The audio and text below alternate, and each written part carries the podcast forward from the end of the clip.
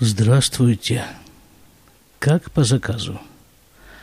Буквально пару дней назад я опубликовал подкаст, в котором рассказал, как страшно мне не хочется идти на работу, и всякие предложения по этому поводу, как бы на эту самую работу мне не пойти. И одно из предложений было такое, вот простыть, хорошо бы простыть. И вот все, все исполнилось. Простыл. Уже второй день сижу дома и решил воспользоваться случаем и записать подкаст. Если вы слышите на фоне капель, то все нормально. У нас просто идет дождь. В Израиле, видимо, начался сезон дождей. Это называется зима.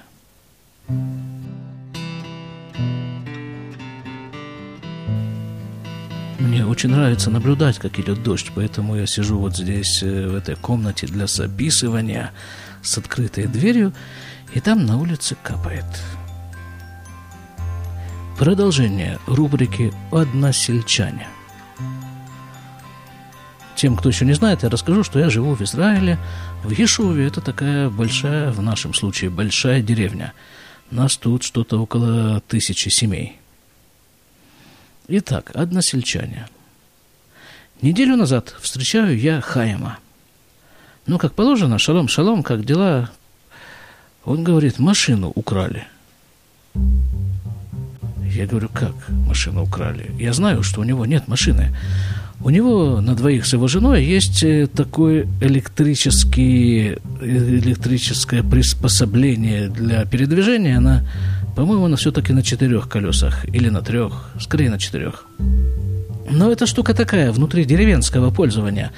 За пределы деревни на ней не выедешь. Да и в пределах деревни тоже так себе. Машины у него нет. Я спрашиваю, кто, какую машину, о чем ты говоришь? Он продолжает рассказ. Да он, говорит, работает в больнице. Я тут дальше начинаю соображать.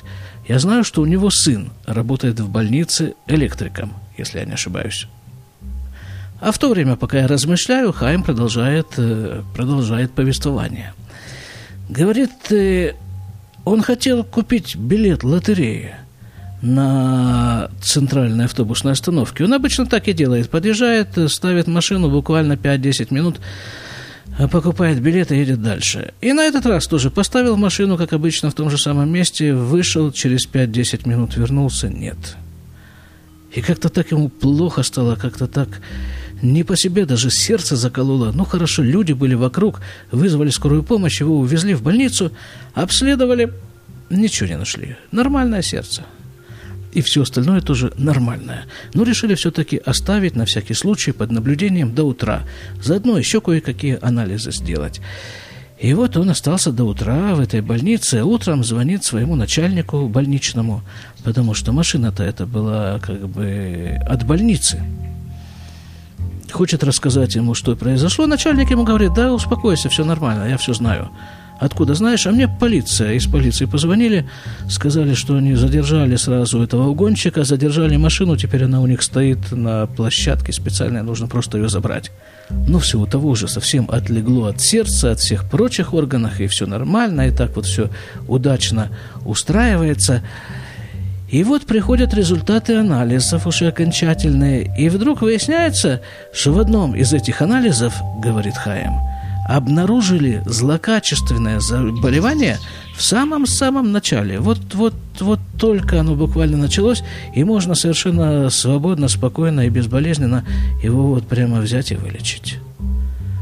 Так что, говорит Хаим, в лотерею он все-таки выиграл. О, и тут до меня начинает доходить я вдруг вспомнил, что два месяца назад Хайм начал учиться на курсах, где их учат писать рассказы. Я ему говорю, Хайм, ты что, рассказ, что ли, новый написал? Он смеется, говорит, да. Ну, как-то обычно он объявляет, что вот сейчас он будет рассказывать э, то, что он написал, а в этот раз обошлось без объявления, поэтому было так неожиданно. А вот предыдущий его рассказ – нам поведал, нас там было трое или четверо, он рассказал этот рассказ, вот так он выглядел. Этот самый рассказ, вот молодая, говорит, пара, молодая пара, женатая, дети у них маленькие, а вот денег у них, как водится, нет. То есть вообще. И постоянные долги, и постоянное вот это все. И банки уже звонят, и уже суда не дают, а денег все нет и нет, и надо отдавать. И ну, катастрофа, полная катастрофа. Что делать? Надо же отдавать деньги, хотя бы банку надо отдать. И пошли они, тут есть в Израиле всякие такие э, люди, назовем их так, которые одалживают деньги. Ну, конечно, под проценты. Предполагаю, что под проценты не маленькие, слава богу, меня это пока еще не коснулось. И вот они одолжили деньги у такого человека, ну хорошо, так ему-то их тоже надо отдавать. Подходит срок отдавать, начинать выплачивать эту вот суду, а выплачивать-то нечем. И тут он звонит, сам этот судодатель, так его назовем, и говорит ей, он разговаривает с ней, с матерью семейства, и говорит, смотри, мы можем вообще договориться – ну, ты же сама понимаешь, да, ты женщина, я мужчина. Давай как-нибудь встретимся и большую часть суда, а может быть и всю суду я вам прощу. Ну, она бросила трубку вся вне себя, что как это, что побежала к мужу, рассказала ему, муж за пистолет бежать к нему, стрелять по дороге. И, ну, его удержали, этого мужа, не дали ему никогда никуда бежать, но деньги-то надо платить, ну что, что делать? И тут они начали молиться. Молиться, вот, вот молиться, вот очень сильно молиться. И рассказ Хаим заканчивает таким, такими словами – а дальше пишет, посмотрим. Ну и вот один из э, слушающих этот рассказ, прослушавших до конца, говорит, Хаим, что-то не то, говорит. Не, не, не, не пойдет такой рассказ. Какой-то высосанный из пальца неправдоподобный, нет правды жизни, ничего. Вот так надо рассказ закончить. Слушай, записывай лучше, говорит Хаиму. Записывай. Значит так, вот они все, все хорошо, вот до сих пор все хорошо, вот они начали молиться, и вот они очень сильно молились, говорит. Вот только вот все, вот последний раз, самая последняя молитва, самая сильная, изо всех сил молились, только последний раз они молились. И вот очень сильно они молились. И вот все. И, и вот такая молитва была у них просто невыносимо сильная. И потом они буквально открыли дверь, вышли на улицу, нашли мешок денег – только крупными купюрами. И все, и, и, и все нормально. И вот это правда жизни, вот это, говорит, нормально, это можно сразу нести в редакцию, куда хочешь.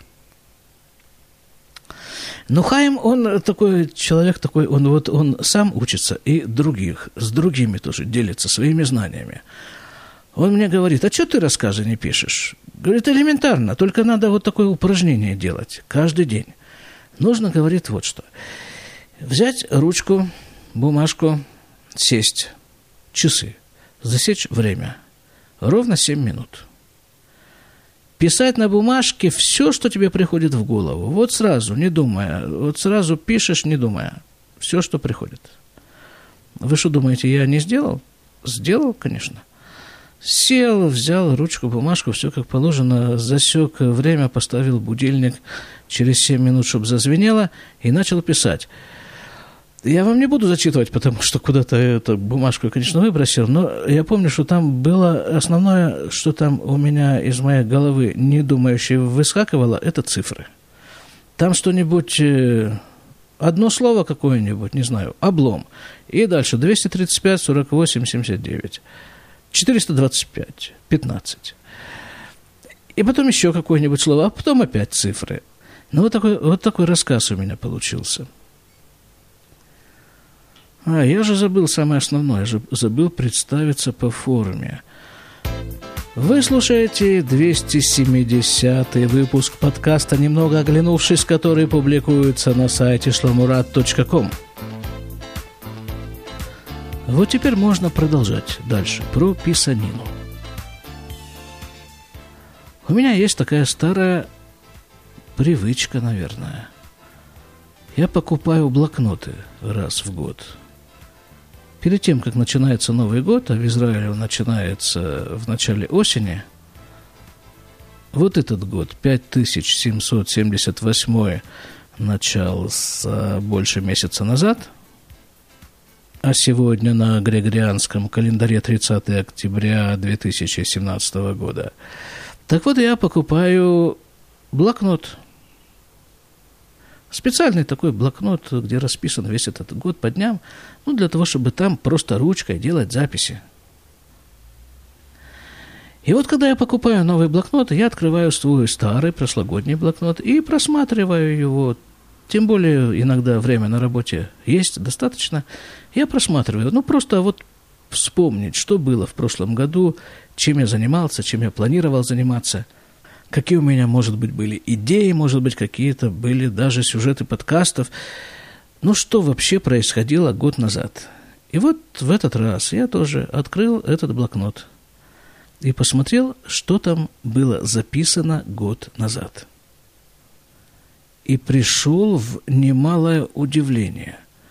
Сейчас я принесу этот блокнот и вам почитаю то, что там я записал своей рукой.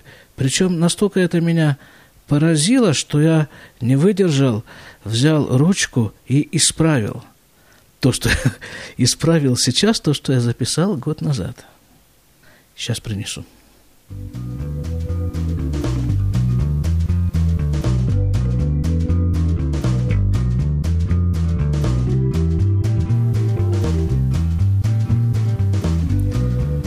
Вот оно, читаю. Год назад я писал. Чего я хочу? Первое. Заниматься делом. Второе. Иметь возможность перестать гоняться за деньгами. Тут же поправка свежая этого года. Не от меня зависит. Дальше прошлогодняя запись. Зарабатывать нормальные деньги в скобках 20 тысяч и больше на руки, шекели имеется в виду, занимаясь делом – Свежая поправка. Невозможно это делать за зарплату. Ну и дальше здесь идет детализация, что значит заниматься делом. В смысле, чем именно я собираюсь заниматься, получая при этом 20 тысяч шекелей в месяц и больше – как бы это попонятнее объяснить, чем я собираюсь заниматься. Там, в общем-то, написаны довольно, довольно конкретные вещи, но все они сводятся примерно к одному. Вот творить в самых разных направлениях и получать за это деньги. Творческая работа, результаты этого творчества, чтобы приносили мне э, вот такое вот денежное вознаграждение. И вот тут совершенно уместно вспомнить одну историю, Точнее, даже не историю, а разговор, который произошел у меня лет примерно 20, 23 примерно года назад, 22, может быть. Я тогда работал санитаром в больнице для хронических больных. Что такое работа? Нет, что такое больница для хронических больных? Как правило, это пожилые люди, которые больны Тяжелыми, неизлечимыми болезнями и родственники не справляются с уходом за ними, и поэтому они лежат в больнице. Лежат долго, может быть, годами. Кому как повезет. Большинство из этих людей совершенно беспомощные. Их нужно кормить, их нужно переносить на руках с больничной кровати на больничное же кресло, вести на этом кресле, их нужно купать. Их участие в этих процессах э, довольно-таки пассивное, скорее даже созерцательное. Ну и такие люди, а их, повторяю, большинство в отделении, что называется, ходят под себя. И вот э, функциональные обязанности санитара заключаются в том, чтобы ликвидировать эти, образно говоря, последствия похода под себя, вычистить, вымыть, привести в какой-то удобоваримый вид. Для тех, кому крупно повезло и он никогда не сталкивался с подобной реальностью, я уточню, что речь идет о взрослых людях, взрослых, э, часть из них пожилые, часть из них не очень пожилые, ну, кого как застигнет. И лежат они в кроватях, на них хитули, на, изра... на, на иврите это называется хитуль, а по-русски, не знаю, по-моему, употребляется слово памперс. Когда я жил в России, не было такого, не было такого предмета обихода. В котором скажем прямо, скапливаются испражнения. И вот э, во время обхода, обход обычно проводился вдвоем, вот эта пара санитаров идет и меняет им э, хитули старые на новые. И вот мы с моим напарником по труду Ильей, он приехал в Израиль из Ташкента, так же, как и я по тем временам, где-то за пару лет до нашей встречи, до нашей встречи на работе, мы идем, меняем хитули, руки заняты, головы свободные, разговариваем по ходу дела. А тема разговора там, в общем-то, была одна такая самая распространенная тема разговора, что это же надо вот два молодых, здоровых мужика, сильных, смышленных, неглупых и прочие-прочие достоинства, и чем вот занимаются. И когда же это, наконец, закончится – и тут Илья мне и говорит. Говорит, был у нас в Ташкенте знакомый нашей семьи, приятель, он был сантехником. И вот как-то подвыпивши, он меня учил жить. Говорит, смотри, Илюха, понятно, мир развивается, прогресс, все это, да, идет вперед, космос, я не знаю, это был этот разговор, моего приятеля с сантехником происходил когда, не знаю, лет, наверное, 30 с лишним назад. Какие слова тогда употреблялись для обозначения вот этого процесса, э, вот этого прогресса? Он говорит, да, конечно, все здорово, и наука движется, и нужно учиться, и нужно, и нужно тоже двигаться, и развиваться, и все здорово. Но, Илюха, я тебе скажу одну вещь. Послушай меня. Дерьмо, говорит, всегда было, есть и будет. Ну так устроен этот мир. Ну так устроен человек анатомически, физиологически. Дальше. Согласись, говорит Илюха, никто не хочет жить в дерьме. А поэтому человеку, который взял на себя труд по уборке дерьма, всегда будут платить. Запомни, Илюха, а лучше запиши.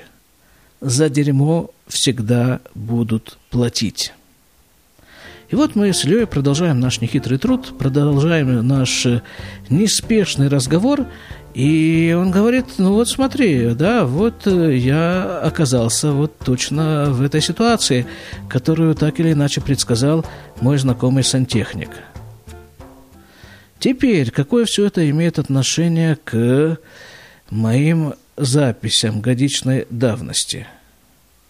А самое непосредственное, потому что несколько дней назад, наткнувшись на эти мои записи, я сделал э, поправки и внизу написал как бы такой вывод, резюме. Зачитываю.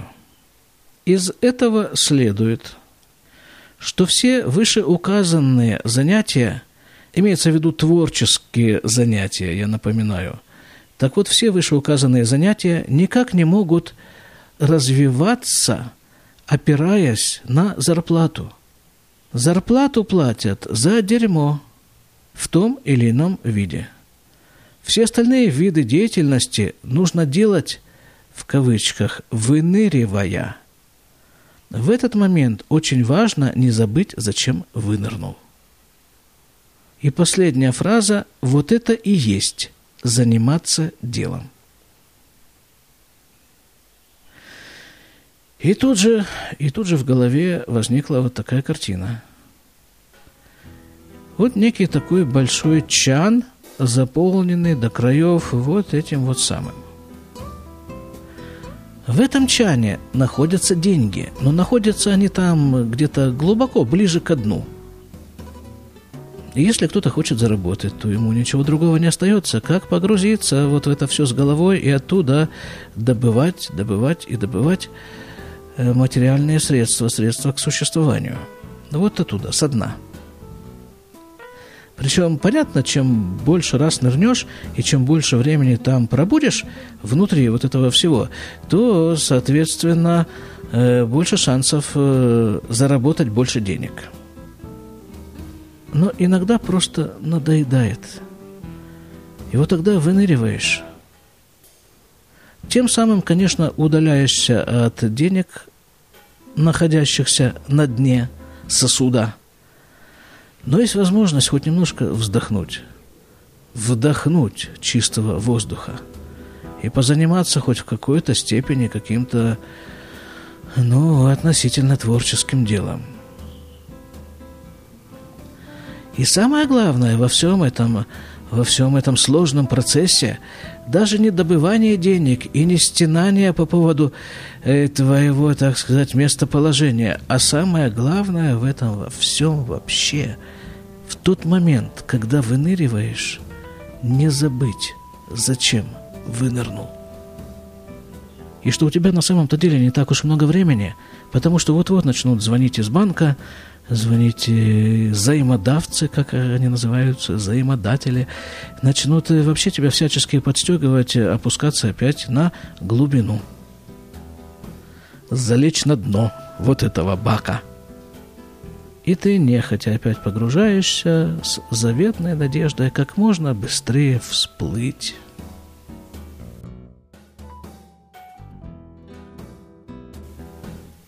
Напомню – вы слушали 270 выпуск с больничного листа. Подкаст «Немного оглянувшись». До свидания.